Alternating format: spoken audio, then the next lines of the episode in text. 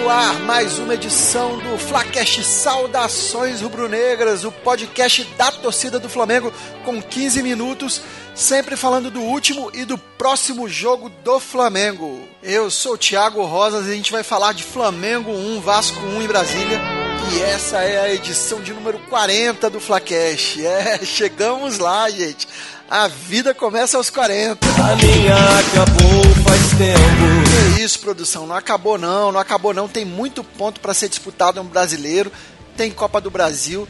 A gente precisa é de mudança. A noite de sábado foi mais uma vez tenebrosa e a gente vai falar disso já já. Sendo assim, eu peço para vocês que nos sigam nas nossas redes sociais, Twitter, Facebook, Instagram é o arroba FlaCashSRN.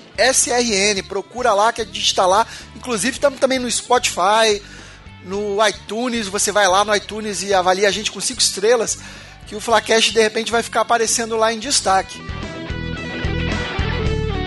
E sem muita enrolação, sem muito blá blá blá, já vamos chamar os nossos participantes de hoje Fala André Zotez, beleza? Fala galera, saudações rubro-negras. Vamos falar aí desse empate com sabor de derrota e que não foi bom para nenhum dos dois. Quero saber essa parada aí de você também, Jefferson Montenegro, beleza, Jefferson? Olá pessoas, tudo bem com vocês? Jeff falando, e eu sinceramente não tô com muito papinho, tô muito puto com esse time.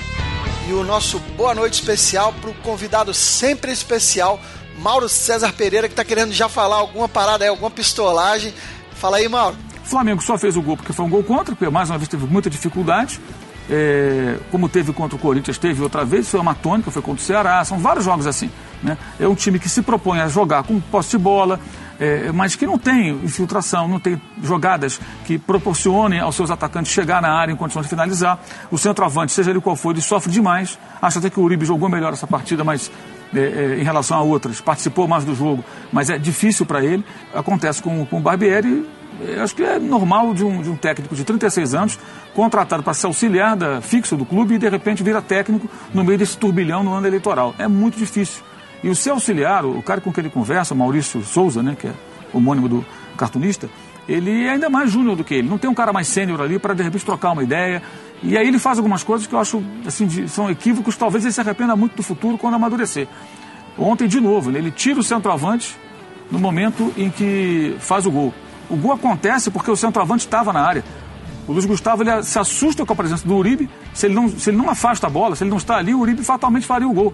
E aí, na ânsia de tirar a bola da zona de perigo para que ela não chegasse no adversário, ele faz o gol contra. É gol contra! Eu não vou falar nada. Agora, a gente falando sobre o jogo, me surpreendeu o Vasco ter sido um pouquinho ousado. Aquele jogador, Raul, e o Leno, que é ex-Flamengo, estavam fazendo a festa ali com o René. O lado do René ali estava todo desguarnecido, esses dois estavam se filtrando, criaram chances aí pro Vasco. Apesar de que o jogo foi escroto, entendeu? Não, não foi legal. O Raul saiu aí, o Vasco caiu de produção. O Flamengo chuta, chuta, chuta, mas não chuta nada no gol. É o chamado arame liso já de outros carnavais, não é uma novidade exatamente. E chuta até demais, em vez de fazer a infiltração aí pelas laterais ou lances, toques, é, triangulações pelo meio, tabela, para chutar de mais próximo. E no final das contas o jogo foi feio, entendeu? O Flamengo fez mais do mesmo, não agradou ninguém foi um resultado aí que a gente não esperava porque era para vencer, era obrigação vencer. Para falar sobre o jogo, eu vou lembrar do Twitter, porque geralmente durante os jogos quem fica brincando no Twitter falando as besteiras sou eu, e a revolta era tamanha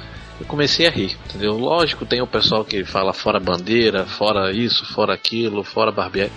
Só que o que eu achei engraçado é que era todo mundo.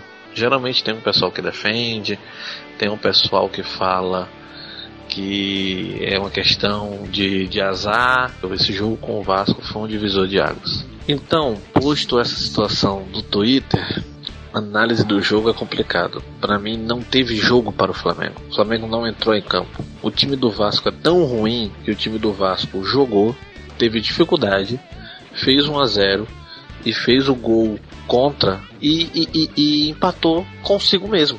Flamengo não entrou em campo. Aquele bando que tava com a camisa do Flamengo no gramado do Mané Garrincha não era Flamengo. Pois é, o Jefferson falou aí do comportamento da torcida no Twitter.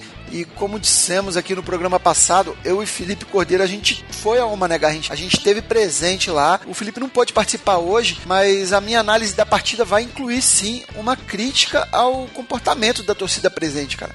É, começando que o jogo foi, foi tudo muito ruim, não salvou nada, né? A atuação do time praticamente todo foi pavorosa. A atuação do técnico do Barbieri foi desastrosa.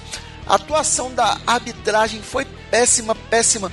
O Flamengo novamente foi prejudicado e a gente aí entra num dilema que já aconteceu várias vezes nesse Campeonato Brasileiro, que é o seguinte: nós esquecemos dos erros que vão sendo acumulados contra o Flamengo. Porque no fundo o torcedor do Flamengo é muito justo, né?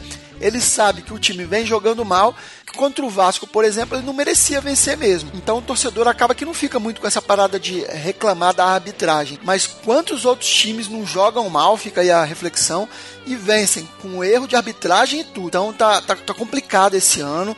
A expulsão do Diego foi totalmente inexplicável, inclusive pela leitura labial que deu para ver lá que deu para ver lá na televisão depois, deu para ver que ele não falou o que o árbitro disse e colocou o que ele disse na súmula, mas por incrível que pareça, o Flamengo só começou a jogar bem depois dessa expulsão do Diego. Ou seja, quando tinha um jogador a menos. E eu já comentei isso aqui, é prova o quão é importante a concentração, o psicológico, o foco no jogo. É evidente que com um a menos o time se foca mais, fica mais aguerrido, né? Quem dera tivesse essa raça aí com 11, cara.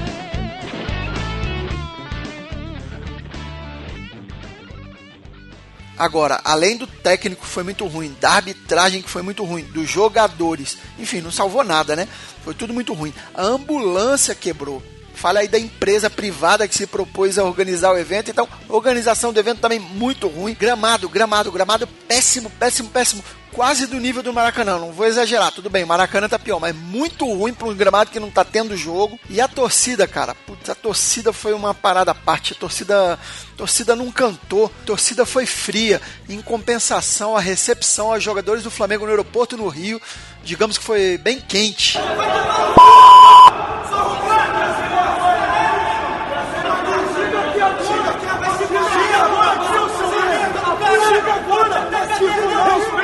Torcida, rapaz! Respeita a torcida, seu filho da puta! Seu merda! Seu filho da puta! Tomar teu cu! Cadê enfiaram no cu? Com essa porra aqui na Brasília não, rapaz, que ele o maluco lá, mas aqui nós vamos achar ele, pô. Essa porra não é bagunça não. Pode avisar o Rodinei que ele vai tomar o dele. Essa porra aqui na Brasília não. Bem, primeiramente dizer que o Flaquer Saudações do Brunegras é totalmente contra qualquer tipo de manifestação violenta, não é agredindo o jogador que as coisas vão se resolver. Para quem não entendeu o áudio aí, eu faço uma rápida transcrição. O, o integrante da torcida que foi cercar o, os jogadores falou, perguntou pelo Rodinei falou que isso aqui não é Brasília não, e é nesse ponto que eu queria chegar. Bater em jogador no aeroporto não é a solução. Agora, o torcedor de Brasília, na sua passividade, é uma coisa que precisa ser discutida. É, as organizadas separadas num cantinho, isoladas, e são elas que contagiam com, com os cantos, né? E, e, no resto do estádio tava, tava tudo no esquema cadeira branca do Maracanã, torcedor misto, ou seja, a proporção era de cinco flamenguistas para um vascaíno, mas ninguém de nenhum dos dois lados cantava por mais que o jogo tivesse ruim, as pessoas também nem vaiavam, cara. Parecia que tinha ido assistir uma, uma peça de teatro. Então essa questão do, da torcida, do comportamento da torcida é muito mais complexa a se discutir. É, não é uma questão só da torcida do Flamengo, e sim do torcedor brasileiro em geral que frequenta os estádios nos dias de hoje. Existe uma diferença muito grande que algumas pessoas não percebem entre torcedor e, e consumidor. O torcedor vai, vai para apoiar o time, não vai para vaiar que seja, mas para interagir com o time. O, o consumidor é como se estivesse vendo um filme ruim e, e, se desinteressasse, cara. Eu sei que Brasília, apesar de ter uma torcida esmagadora do Flamengo, precisa ainda se aprimorar na, na, na cultura de, de torcer dia o estádio é diferente do Rio, o clima é diferente do Maracanã, não tem jeito. E eu falo isso sem desrespeito nenhum à torcida do Flamengo de Brasília, porque eu e Felipe, nós somos também a torcida do Flamengo de Brasília. Nós moramos aqui em Brasília. Por isso que eu digo, eu já vi a torcida do Mané Garrincha muito mais vibrante e numa fase do Flamengo muito pior, viu? Tem que ver isso aí. E depois de muito tempo, a gente vai ter uma semana aí para poder treinar, né? Uma semana aí livre. E se eu fosse o Barbieri, a primeira coisa a treinar seria as finalizações, porque o Flamengo chuta, mas não faz nada é, de ameaça ao adversário, porque não chuta no gol, chuta só para fora, não tem chance clara. Então tem que treinar finalização e treinar jogadas ensaiadas. Outra coisa é definir logo quem vai ser o centroavante. Se não tiver é, jogada pela lateral, não adianta colocar o Dourado. Dourado só vai render tendo jogada pela lateral para poder ele chegar com mais chance clara de finalizar. E se também não fizer jogada ensaiada com os meias, ele também não vai conseguir render, porque eles têm que colocar o Dourado em condição de finalizar. Não adianta querer fazer o Dourado jogar como pivô, porque ele não pode fazer esse mesmo papel que o Guerreiro fazia. Se não for o Dourado, quiser um ataque mais com mobilidade, tenta o Uribe e o Lincoln. Essa é a minha sugestão para essa semana livre aí. E a gente está gravando esse Flacast aqui até atrasado para ver se pinta uma surpresa aí, uma demissão do Barbieri. Qualquer hora pode subir aquela plantão, aquela música do plantão lá com a notícia. Não, não, não, não precisava mostrar, não, porque o, o ouvinte vai achar que vai, vai rolar a notícia da demissão, cara. Não é, não. Pode subir qualquer hora essa música aí e a gente anunciar a demissão do Barbieri ou não. Oi, vou te contar, até a produção parece que entrou no clima da partida. Tá ruim pra caramba, hein, hoje o programa. Eu sou obrigado a falar que esse programa aqui tá uma porra. Foi tudo ruim nessa partida, até, até a transmissão da CBN, eu tava, a gente tava no estádio e eu ficava com um dos lados do ouvido ouvindo o rádio da CBN e a CBN saiu do ar várias vezes, aí botava simplesmente aquela vinheta, vinheta maneiríssima da, da CBN, do futebol da CBN.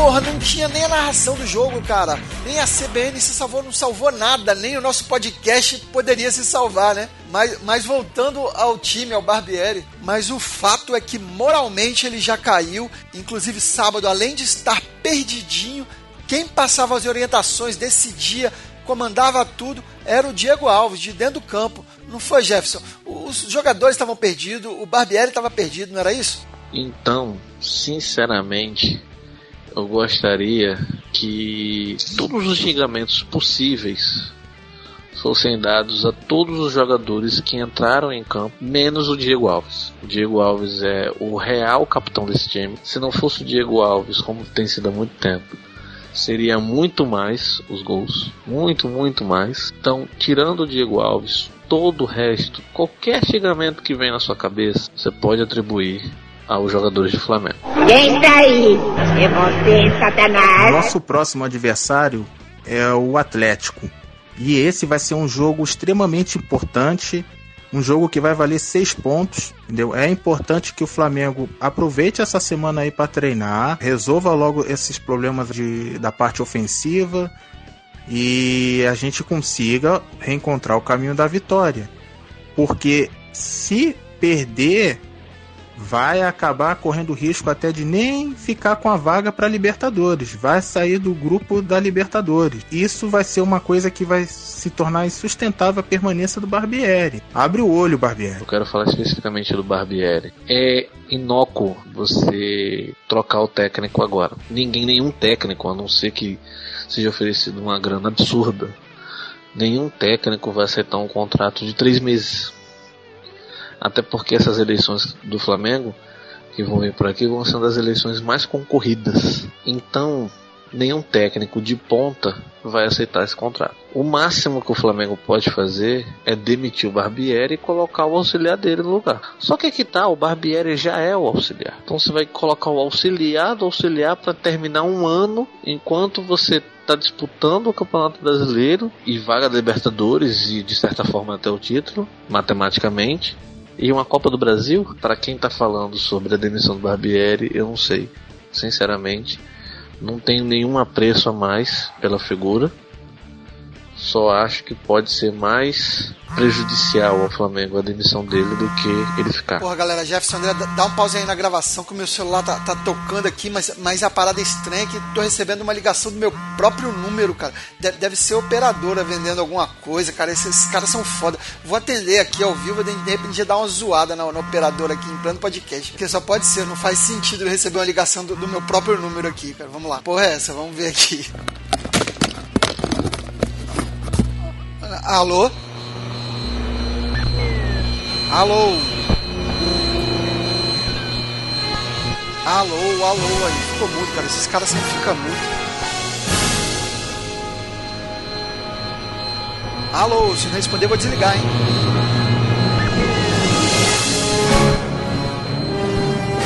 Tiago, Tiago, aqui é o Tiago, cara, eu tô te ligando do futuro, do final de 2018, para te avisar que, que o Barbieri vai ser demitido logo após, logo depois que vocês tiverem lançado esse podcast, cara. O Flamengo vai, vai contratar o Pet, o Petkovic como técnico, até o final do ano, para tentar dar uma, uma chacoalhada no elenco, uma injeção de ânimo. Só que as coisas não vão dar certo, cara. O, o Flamengo vai perder do Atlético Mineiro no Maracanã e vai jogar muito mal contra o Corinthians na Copa do Brasil. Vai ser massacrado, cara, no, na, na Arena Corinthians, mas, mas vai conseguir levar para os pênaltis e se classificar com três defesas, três defesas defesas do Diego Alves contra duas do Cássio, cara. Prepara o seu coração. Voltou pro brasileiro, o Flamengo vai continuar perdendo e vai despencar até sair do G6, cara. A gente vai perder até do Botafogo. A gente vai fazer a final contra o Cruzeiro de novo, fudeu, que já tava vendo a gente como freguês, cara. E eles novamente vão jogar o segundo jogo em casa e vão ganhar da gente do Maracanã de novo, que nem na Libertadores de 2 a 0, cara. Thiago Neves vai dançar o creu e tudo. Para piorar, no segundo jogo no Mineirão, o Arrascaeta vai fazer um golaço de bicicleta no primeiro tempo e a torcida já vai gritar, vai, vai gritar é campeão. Só que, porra, no segundo tempo o Flamengo vai meter três gols, cara. Diego, Berrio e Vitinho. Com a atuação de Gale, três passes do Everton Ribeiro, cara. Vai levar, conseguir, vai levar pros pênaltis, cara. Eu tô te ligando aqui no exato momento da última cobrança do Flamengo. Não dá pra acreditar, cara. Se o Henrique Dourado fizer, a gente é campeão, porra. Não é possível, cara. Ele nunca perde, cara. A gente vai ser uma virada histórica, heróica, cara. Vamos lá, vai lá. É, Henrique Dourado vai bater, vai bater.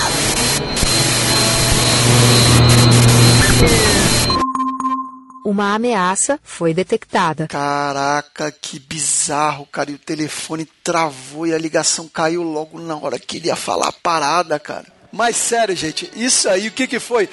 Foi uma prévia do que vocês vão ter em várias histórias nas Flafix que vão vir aí a partir dessa semana, essa semana que não tem jogo, estreia a primeira Flafic com uma outra história. Não é agora que você vai saber o final dessa aí, mas isso aí foi só uma prévia para vocês entenderem o que, que são as Flafics. São histórias de ficção que a gente vai contar histórias surreais ou que podem até se tornar realidade sobre o Flamengo. Nós e o pessoal lá do Sempre Flamengo Podcast. Isso foi só um teaser, um aperitivo para promover a grande estreia dessa semana. Espero que vocês tenham gostado. Eu gostei muito, eu me diverti aqui e fiquei curioso, cara. Mas vou deixar a galera na curiosidade e vou aproveitar já para me despedir nesse podcast dos participantes de hoje. André Zotez, valeu, André. Por hoje é só, pessoal. É um prazer sempre estar com vocês. Sigam aí nos acompanhando em todas as redes sociais e espero que resolva esse problema de centroavante porque o Flamengo só empatou com o Vasco graças ao Luiz Gustavo, que fez gol contra, tirou um jogador deles de campo para poder igualar a, o número de jogadores né, em cada equipe. Só faltou ele fazer um pênalti pro Flamengo ganhar. Que é só assim, né? Que vergonha. Um abraço. Valeu, André. A gente se vê agora só semana que vem, que durante a semana, como eu falei, não tem podcast tradicional, mas tem o Flafix, fica ligado aí no seu feed. Lembrando todos para que se quiserem saber mais da rodada, conheçam lá o Papo Canela, outro podcast do qual participo. A gente vai comentar lá a rodada do Brasileirão. A gente comenta as rodadas do Brasileirão no Rodada Brazuca. Mandar um abraço para os podcasts parceiros, Flamengo Cash e o Sempre Flamengo, que tá com a gente nessa empreitada das Flafix. E me despedir aqui do Jefferson Montenegro, que vai ficar encarregado de deixar vocês com o som rubro-negro dessa semana. Então valeu, Jefferson, muito obrigado. Então é isso, pessoal. Até a próxima. Espero que o futebol dos Flamengo melhore, Tá difícil. O som rubro-negro novamente é comigo, sem muita animação dessa vez. só que a música é bem apropriada para a situação. A música que eu vou colocar é Saudade do Mengão. A versão que eu quero indicar é de uma banda chamada Bate Macumba ela, ela já começa com saudade do meu Mengão campeão. Acho que todos estão com saudade do Flamengo campeão, Flamengo com raça, do Flamengo organizado. Então eu acho que essa música veio no programa ideal. Valeu, saudações rubro-negras. Ai que saudade que eu tenho do time do meu coração. Ai que saudade que eu tenho do Flamengo campeão. Ai que saudade que eu tenho do time do meu coração. Flá, flá, flá, flá, flá, flá, flá, flá, flá, flá.